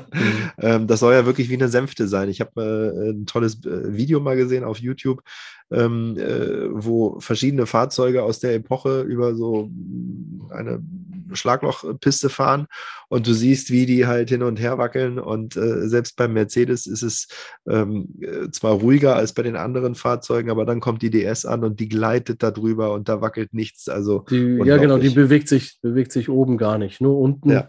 Unten genau. bewegt sich alles, wird alles unten abgefedert, abge, abgewandt und das war's. Man muss halt nur ein bisschen warten, das ist kein gutes Fluchtauto. Äh, oder man lässt den Motor laufen. Thomas sieht das anders. Jetzt sind wir wieder bei den Filmautos. Louis Dufiné und Fantomas, äh, da kam das Auto öf öfteren vor, war ein perfektes Fluchtauto.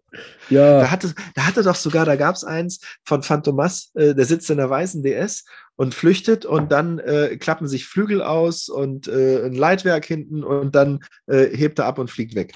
Ja, ich, das, jetzt sind wir bei den Filmautos wieder. Ne? Ich habe die äh, Szene vor den, vor den Augen, ja.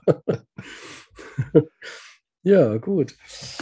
Okay, mein, ähm, meine letzte Zeitschrift mit zwei Artikeln, die mir da drin aufgefallen sind. Ähm, auch nicht eine Zeitschrift, die unbedingt äh, so viel ge ge gekauft wird, glaube ich, zumindest, wie auch immer. Auf jeden Fall hat die 40-jähriges Jubiläum. Da war ich sehr überrascht, das hätte ich nicht gedacht. Ähm, Chrom und Flamme heißt ähm, oder Flammen, Chrom und Flammen, wollen wir es auch richtig sagen. Ne? Ähm, American Car Scene Live, Chrom und Flammen. Ähm, heißt die Ausgabe 40 Jahre, also 1982 gegründet. Ich hätte gedacht, das Magazin gibt es noch nicht so lange, weiß auch nicht warum. Ähm, wenn mich einer gefragt hätte, kostet 5,80 Euro. Ähm, Ausgabe 622 habe ich hier. Und ähm, ich habe sie gekauft, weil ähm, es eine Jubiläumsausgabe ist. Also 40 Jahre. Deshalb, das ist mir aufgefallen. So, so ein rosaner, ähm, so ein rosaner Balken, wo das drin ist und dachte, ja, ähm, mal gucken, was sie da draus gemacht haben, weil ich das auch von unserem ersten Podcast ganz spannend fand, äh, wo du das ähm, ähm auch einmal ähm, analog dazu hattest, wo sie dann, was war das, Oldtimer Markt, was auch 40 Jahre? Nee, äh, ach ne, 50 Jahre vom, äh, das war, das war Oldtimer Markt, 50 Jahre Oldtimer. Ja, 50 Jahre genau. Oldtimer genau. Markt, genau. Und alles hab drehte sich dann um die 50 bzw. 500. Genau, und dann habe ich gedacht, na, mal gucken wir mal, was die draus gemacht haben. was ich dann gefunden habe, was ich interessant finde, ist, ähm, die haben. Verzeihung, ja, äh, Entschuldigung, ja. nicht 50 Jahre Oldtimer-Markt, das ist Quatsch. Es war die 500. Ausgabe. So rum war das. Und ah, alles drehte so. sich um die 500er. Da war der ja, 500er so Mercedes drin, äh, das erste Auto, was 500.000 D-Mark gekostet hat und so. Darum ging es. Ja, ganz genau. 50 Jahre, das ist Quatsch, 500er. 500er, so war das, genau. Aber es war so eine Jubiläumsausgabe und hier eben auch genau. eine Jubiläumsausgabe. Dachte ich, ähm, das hat die Oldtimer Markt toll umgesetzt. Mal gucken, was die draus gemacht haben. Und was mir dann in dem Zusammenhang aufgefallen ist, ist, die haben alle Modelle von 1982, die in der USA auf den Markt gekommen sind, einmal hintereinander aufgelistet. Ähm, und da ist so ein Ford Ranger dabei, ein Ford EXP, ein Mercury ähm, ähm, LN7, ein Lincoln Continent, äh, Continental und ähm, dann das erste Mal auch mit Frontantrieb, ein bisschen leichter gebaut. Also man ist da schon auch ein bisschen in das Thema ähm, sparsamer wollte man sein. Und ähm, dann gibt es so, ein, gibt's so, ähm, so einen lustigen Chevrolet, den sie hier machen. Also das sind so äh, die Werbeanzeigen von, von damals, ne? Ähm, wie die Autos beworben wurden. Ähm, das ähm, ja, ist ein, ist ein, ist ein schöner, ähm, ist nicht so viel Text, ist relativ schnell durchgelesen. Zu jedem Fahrzeug, was da 1982 auf den Markt kam, hat man, ähm, hat man kurz was ähm, zu ähm, zugeschrieben und ähm, dann eben auch ein Camaro und ein, ein, Pontiac Firebird ist mit dabei zum Beispiel. Ne? Also für alle, die ähm, Knight Rider mögen und so weiter, dann ist da auch so ein bisschen das, das richtige Fahrzeug dabei, aber auch ein, ein Pontiac ähm, Boneville und ähm, und so weiter und so fort. Genau. Ähm, Finde ich, find ich eine schöne Idee, dass man sagt, komm, wir sind 82 auf den Markt gegangen. Was gab es denn damals für Fahrzeuge?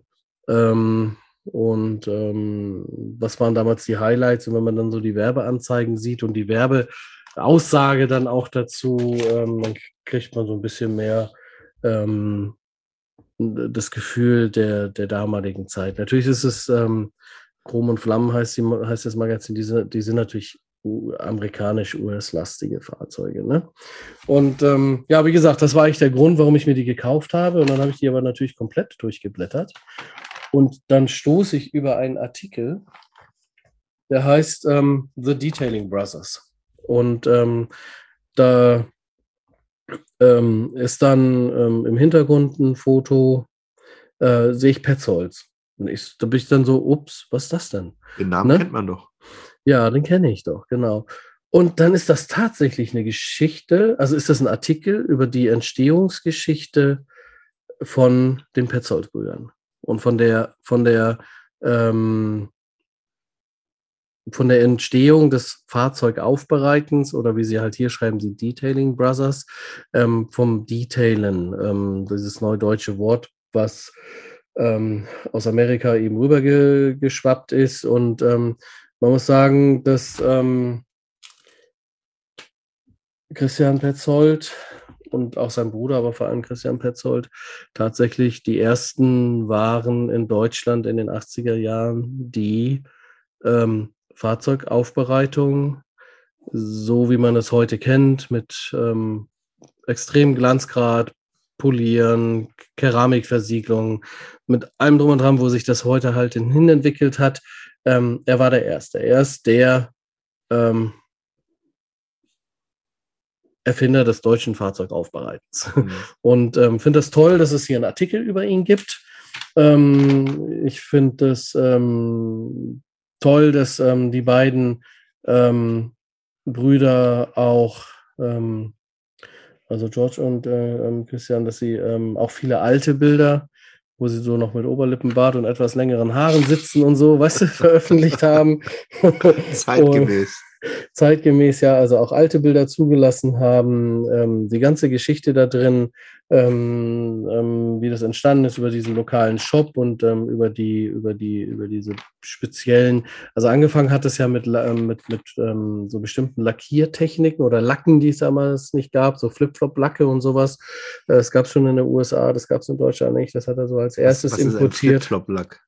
Ähm, wenn du dran vorbeilaufst, verändert er die Farbe. Also oft kennt man das so von ähm, schwarz nach, nach lila rüber oder von, von lila, grün, schwarz. Weißt du so? Ah, okay. dass sich ja, das, ja. Also das Auto sieht von hinten halt lila aus, wenn du dran vorbeiläufst, dann verändert sich das. Und, und vorne dann, ist es dann grün. Wird es dann grün, ja. ja. Aber es ist natürlich vorne die gleiche, es ist ähm, je nach Blickwinkel verändert sich die ja. Farbe. Je nach Sonneneinstrahlung, ja. Weil Lichteinfall. Sonneneinstrahlung, Lichteinfall und äh, ja. Blickwinkel verändert sich eben die Farbe. Deshalb das Auto ist also gleichzeitig grün und lila. Ja. So als, als Beispiel, aber auch so, so Glanz ähm, ja, so, was man heute vielleicht bei VW Perlack nennt oder so, äh, per, ne, so, also solche Geschichten, das war halt damals noch nicht möglich. Und McGuire's hatte halt seinerzeit ähm, als erstes, äh, war der erste McGuire-Importeur Europas. Genau.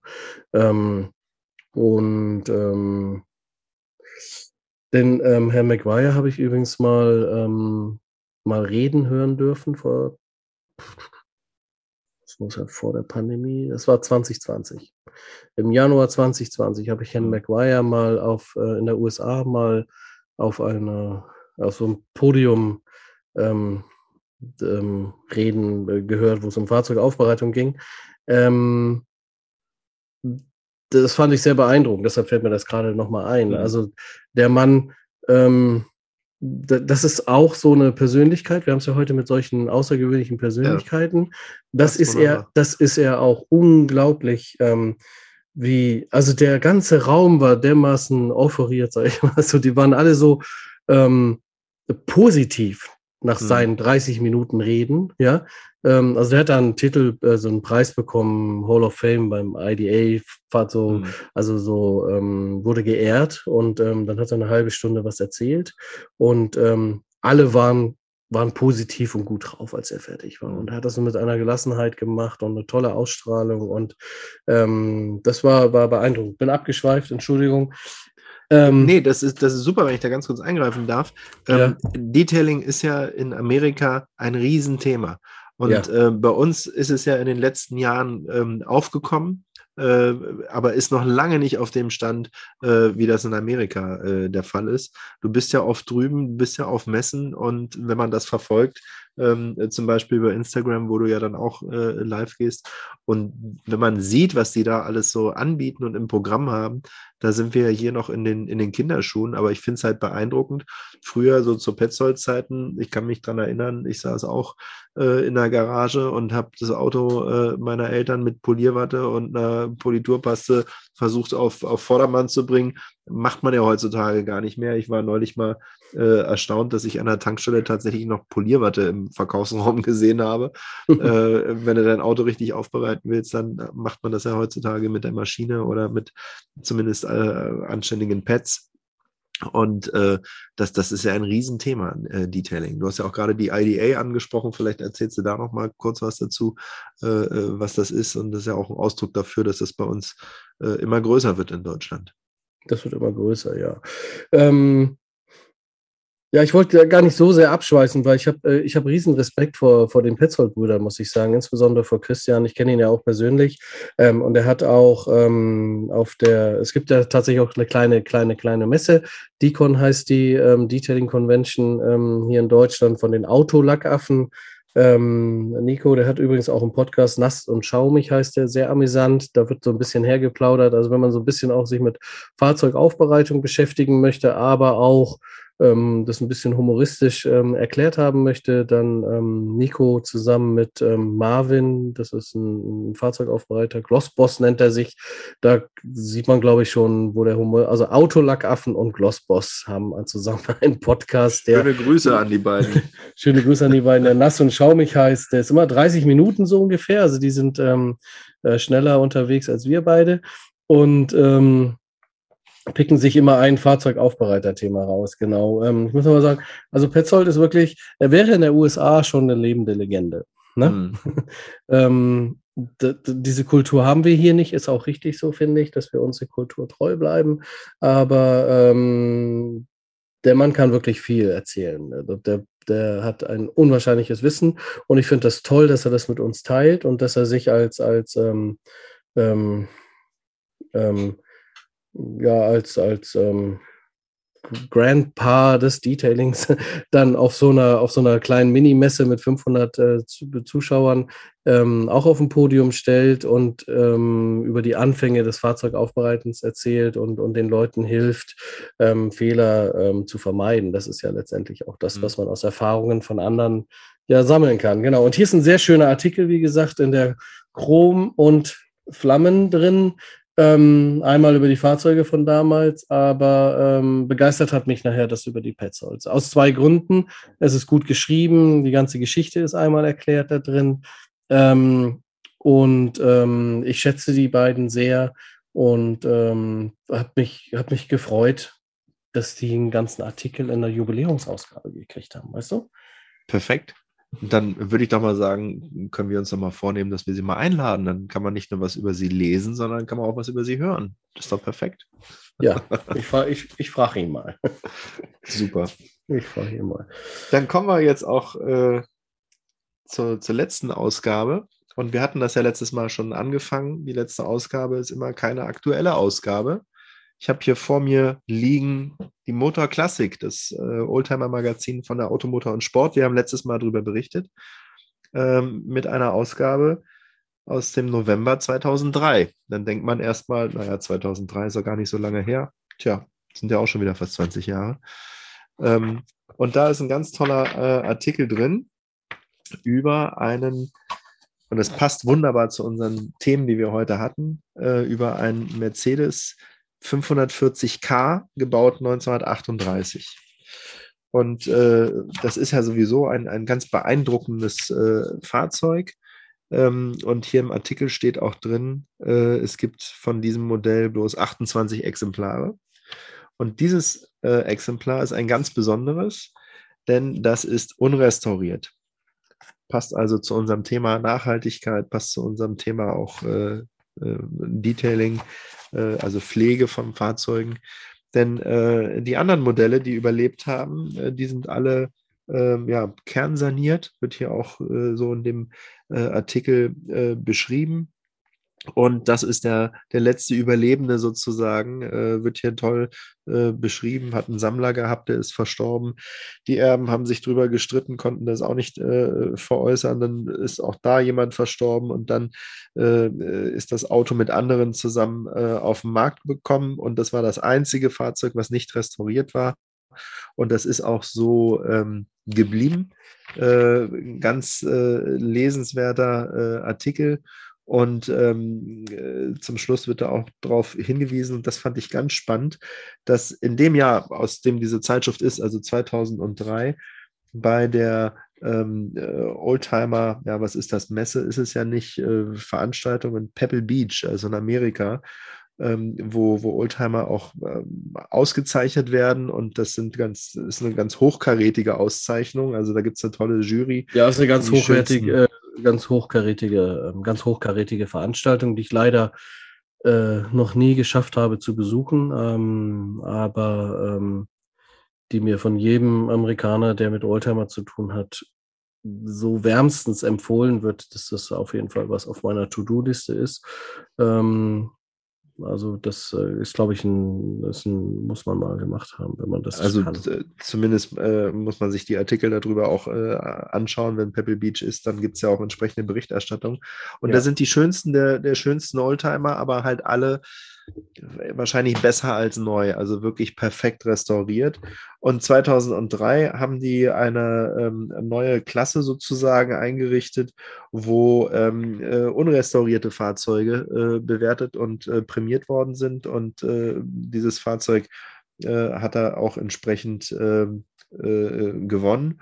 Und ähm, ganz lustig, Ralph Lauren, der berühmte Mode-Mogul sozusagen, ähm, äh, der ja auch Oldtimer-Liebhaber ist, äh, stand dann vor dem Auto und hat gesehen, so der Lack ist schon aufgesprungen und hat so Spider-Cracks, sagt man ja dazu, ähm, und das Leder ist auch schon abgegriffen und so weiter. Und dann hat er sich gefragt, ist das hier etwa der, der neue Trend? Und ähm, ja, es ist ein Trend, dass Fahrzeuge, die ähm, unrestauriert sind, äh, erhalten werden. Wir hatten es ja heute, auch ähm, ähm, anderen Marktwert erzielen heutzutage. Also für Sammler äh, sehr interessant sind. Und das ist in diesem Artikel hier äh, ganz toll äh, beschrieben. Ähm, wie gesagt, Motor Classic äh, von Automotor und Sport, das Oldtimer Magazin aus dem Jahr 2003. Ähm, mich würde mal persönlich interessieren, ob ähm, äh, dieser 540k jetzt gut 20 Jahre später immer noch unrestauriert ist und immer noch in so einem guten Zustand ist. Ich gehe mal davon aus, weil das sind ja Millionenwerte, äh, die so ein Fahrzeug repräsentiert und da wird entsprechend Pflege reingesteckt. Äh, und wenn man einmal diesen Trend hat, dass man so ein Auto hat, was prämiert ist in Pebble Beach, weil es unrestauriert ist, dann müsste man ja nicht ganz bei Sinn sein, wenn man das auf einmal komplett äh, restauriert. Also ich hoffe, dass das Auto immer noch so fährt wie 1938, wo das auf den Markt gekommen ist. Wäre wünschenswert, ja. Ich bin eh ein Freund davon, ne? Aber ähm, also ein Freund von ähm, erhalten. bevor man was aus besser als neu. Ne? Was man, bevor man es austauscht, ja. Und ein, guter Freund von mir, der Ron Knopp, ähm, der ist ähm, Sattler der zum Beispiel ähm, tatsächlich äh, Sitze restauriert äh, mit Materialien, die dann auch immer zu der jeweiligen Epoche nur zur Verfügung standen. Mhm.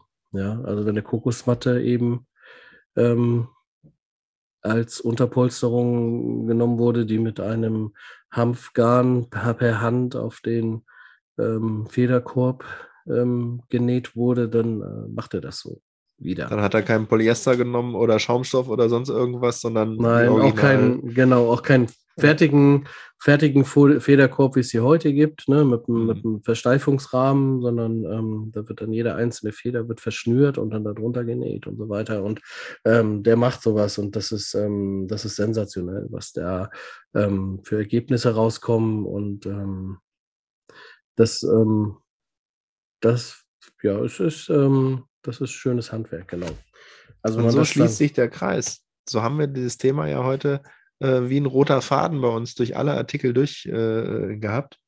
Und ähm, ja, nochmal. Durch, durch, Zufall, ja, genau, weil äh, man muss vielleicht zu den Zuschauern, also ähm, es ist schon so, dass wir uns ähm, ähm, vorher mitteilen, was wir gefunden haben, aber wir sprechen nicht vorhereinander äh, miteinander, wer sich jetzt welche Zeitschrift rauspickt oder ähm, wer welchen Artikel gefunden hat, ähm, sondern wir ähm, ähm, telefonieren irgendwann, also der eine oder andere ruft halt den anderen an und sagt dann, hör zu, ich bin so, ich bin soweit. Ne? ich genau. habe so alles durchgelesen, ich habe Artikel gefunden, die ich auch ähm, vorstellen möchte. Kann ja auch mal passieren, dass wir gar nicht, also ich, ich hätte noch zwei, drei Artikel, aber das sprengt dann irgendwann den Rahmen. Also ich bin auch ganz überrascht. Ich hatte am Anfang, wo wir diese Idee hatten, ähm, auch zwischendurch mal so gedacht, hm, kriegen wir immer was Spannendes zusammen, aber ich, ich glaube, ähm, wir müssen echt ähm, gucken, dass wir das ähm, nicht überstrapazieren. Also man findet, das ist, äh, wir werden gut versorgt. Ne? Also wir haben wirklich eine gute ähm, Zeitschriftenlandschaft für, zu diesem Thema, muss ich sagen. Ähm, findet man immer was. Und dann rufen wir uns halt gegenseitig an und dann ähm, sage ich, du, das und das und das und das habe ich gefunden. Und ähm, dann ist große Freude da, dass man sagt, ähm, alle die habe ich nicht, ich habe was anderes gefunden. Ne? und ich muss sagen, ich bin selber überrascht. Ähm, ich beschäftige mich ja mit dem Thema äh, Oldtimer äh, schon ein bisschen länger, genauso wie du auch.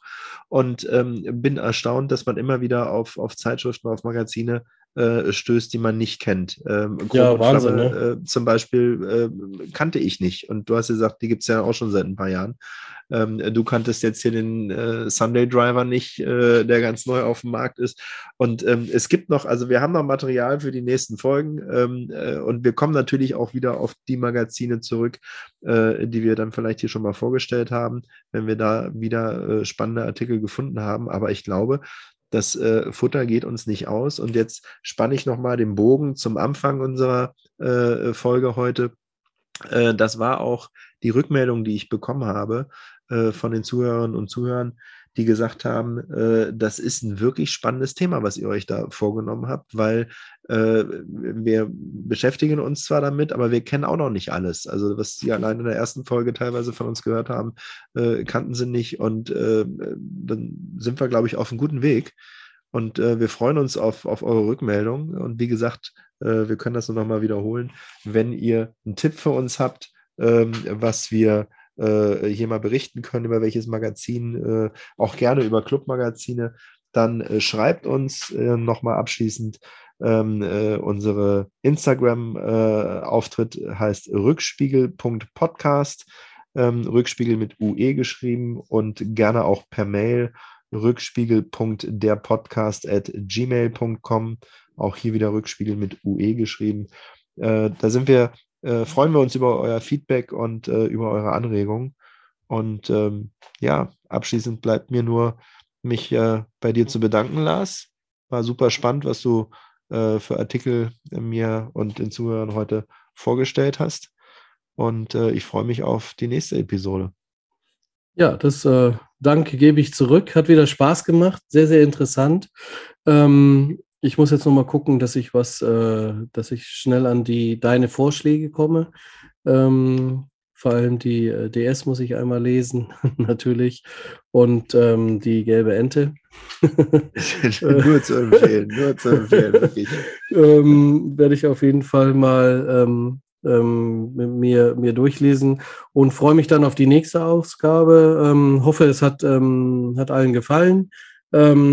Und ja, bleibt gesund. Vielen Dank. Viel Spaß beim Lesen. So sieht's aus. Also, alles Gute. Tschüss. Tschüss, tschüss.